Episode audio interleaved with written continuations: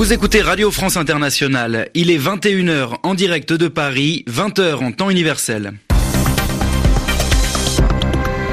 Maxime Jacquelin. Bonsoir à tous, bienvenue dans votre journal en français facile, présenté ce soir avec Zéphirin Quadio. Bonsoir Zéphirin. Bonsoir Maxime, bonsoir à tous. À la une, ce samedi, les premiers mots de George Weah, le nouveau président du Libéria. Dans son discours de victoire, il a promis d'améliorer la vie des Libériens. À la une également, la colère se poursuit en Iran. Troisième journée de mobilisation contre le gouvernement et la hausse des prix. Dans le même temps, les soutiens du régime, du pouvoir sont également descendus dans la rue. Les journaux. Les journaux en français facile. En français facile. Il était attendu hier soir. Le discours de victoire de George Weah a finalement eu lieu ce samedi au Liberia. Oui, Zéphirin, le nouveau président indique vouloir transformer la vie des Libériens, mettre fin à la corruption gouvernementale, mais également faire revenir les investisseurs dans le pays. L'ex-footballeur a par ailleurs remercié son rival Joseph Boakai, qui a reconnu sa défaite hier. Remerciement également adressé à la présidente sortante Helen Johnson Sirleaf. Les précisions à Monrovia avec Michel Arsenault. Dans un discours à forte tonalité religieuse, diffusé à la radio et sur Facebook, Georges Weah s'est employé à esquisser les grandes lignes de son programme. Il a insisté sur l'importance des politiques publiques en faveur des pauvres, ce qu'il considère comme sa mission et une priorité. Il a assuré qu'il lutterait contre la corruption gouvernementale, un de ses sujets de prédilection. Dans son gouvernement, a-t-il martelé, il n'y aura pas de place, je cite, pour les fainéants et les arnaqueurs. Il a toutefois indiqué que la transformation du Liberia qu'il appelle de ses voeux doit passer par le secteur privé. Des investisseurs étrangers, dit-il, sont les bienvenus au Liberia. Le président élu a par ailleurs remercié la présidente Johnson Sirleaf, qualifiée de dame de fer de l'Afrique, pour avoir permis cette transition démocratique et pacifique, la première depuis 1944. Michel Arsenault, Monrovia, RFI. Au lendemain de la démission surprise de son Premier ministre, un nouveau visage à la tête du gouvernement au Mali. Il s'agit de Soumelou Boubei Maïga, nommé euh, Premier ministre par un, un, décret présidentiel ce samedi soir. Figure de la politique malienne, il a été secrétaire général à la présidence et ministre de la Défense. Il est donc désormais Premier ministre, le cinquième depuis l'élection en 2013 du président Keïta, probable candidat à sa succession aux élections de 2018. Les journaux en français facile. L'Iran met en garde contre les rassemblements illégaux alors que les manifestations se poursuivent pour la troisième journée consécutive. Et c'est au tour des étudiants de se mobiliser. La police a dû disperser les protestataires avec des gaz lacrymogènes. Manifestation pour dénoncer la vie chère et la responsabilité du pouvoir iranien dans les difficultés économiques du pays. Au même moment, les soutiens au régime ont également fait entendre leur voix, brandissant des portraits du guide suprême de la Révolution. Ils commémoraient, comme chaque année, la fin du mouvement de protestation de 2009. Dans l'actualité également, Donald Trump qui est en guerre contre la presse et ce qu'il appelle les fake news, les fausses informations. Ces derniers mois, il n'avait accepté d'interview que de la part de médias jugés amicaux. Pourtant, jeudi dernier, il a parlé de manière improvisée avec un journaliste du New York Times. Pendant une demi-heure, le président américain a dit de nombreuses choses étonnantes et même, selon le Washington Post, 25 affirmations complètement fausses ou trompeuses.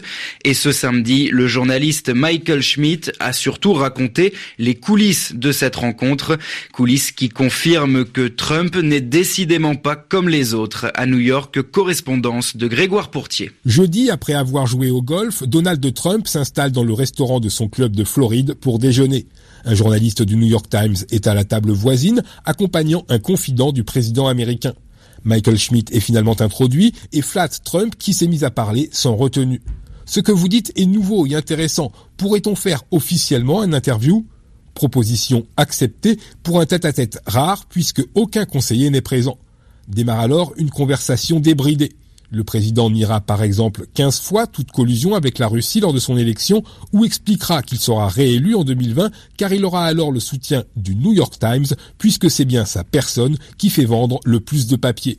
Ce samedi, le journaliste justifie son choix de laisser Trump s'exprimer sans le recadrer quand il prend la tangente, sans le relancer quand il dit une énormité. Les propos sont donc décousus, contradictoires, voire explosifs quand il évoque ses prérogatives sur la justice alors que lui-même est dans le viseur des enquêteurs. L'entretien dure une demi-heure, à l'issue de laquelle Schmidt se voit offrir un parcours de golf. Il refuse, il doit au plus vite mettre en forme cette interview exclusive et impromptue. Grégoire Portier, New York, RFI. Et sachez que pour chaque bêtise, chaque erreur prononcée par le président américain, il y aura un arbre de plus sur la planète. C'est l'initiative Trump Forest lancée par des scientifiques britanniques et américains. Le président américain qui a reçu Maxime des vœux de fin d'année plutôt amicaux de la part de son homologue russe. Oui, Vladimir Poutine appelle Donald Trump à une coopération pragmatique, c'est-à-dire réaliste. Il espère le dialogue et le respect mutuel entre les deux pays. Le président russe, qui a désormais la voie libre pour sa réélection, Alexis Navalny, ne pourra pas se représenter à l'élection présidentielle qui aura lieu en mars prochain. La Cour suprême du pays l'a confirmé. Elle rejette l'action en justice du principal opposant à Vladimir Poutine. Il avait été déclaré interdit d'élection en début de semaine par la commission électorale en cause une condamnation judiciaire pour détournement de fonds, accusation fabriquée dans le seul but de l'éloigner du pouvoir selon Alexis Navalny.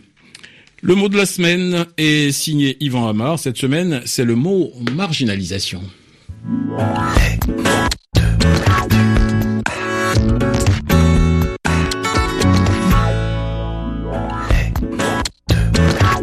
Les mots de l'actualité avec le CNDP. Yvan Amar. Au Maroc, le mouvement contre la marginalisation prend de l'ampleur c'est-à-dire qu'il s'enfle, qu'il grossit, qu'il devient plus important.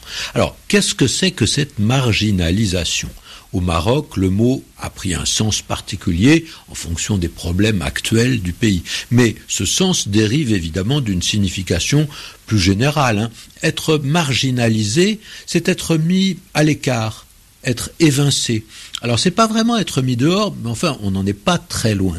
Et pourtant c'est plus indirect plus insidieux. On est mis à la marge, c'est-à-dire bah, tout simplement sur le côté. Hein. Donc euh, si on est sur le côté, c'est qu'on n'est plus au centre. On n'a plus accès à ce qui fonctionne bien, ce qui est profitable. Et la marginalisation, c'est un mouvement qui vous prive de quelque chose et qui vous coupe d'une activité centrale.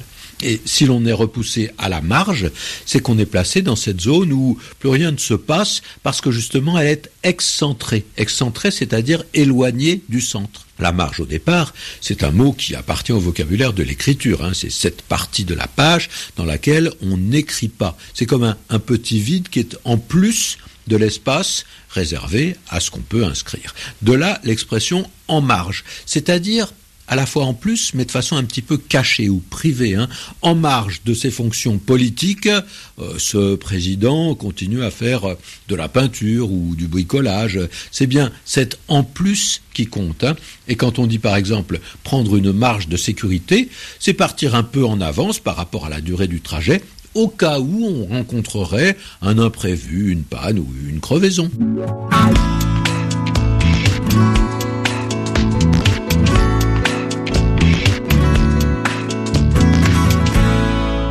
C'était le mot de la semaine signé Yvan Amar. Et pour terminer ce journal en français facile et à 24 heures maintenant du Nouvel An, certains dans le monde, Maxime, ont déjà commencé à célébrer la fin de 2017.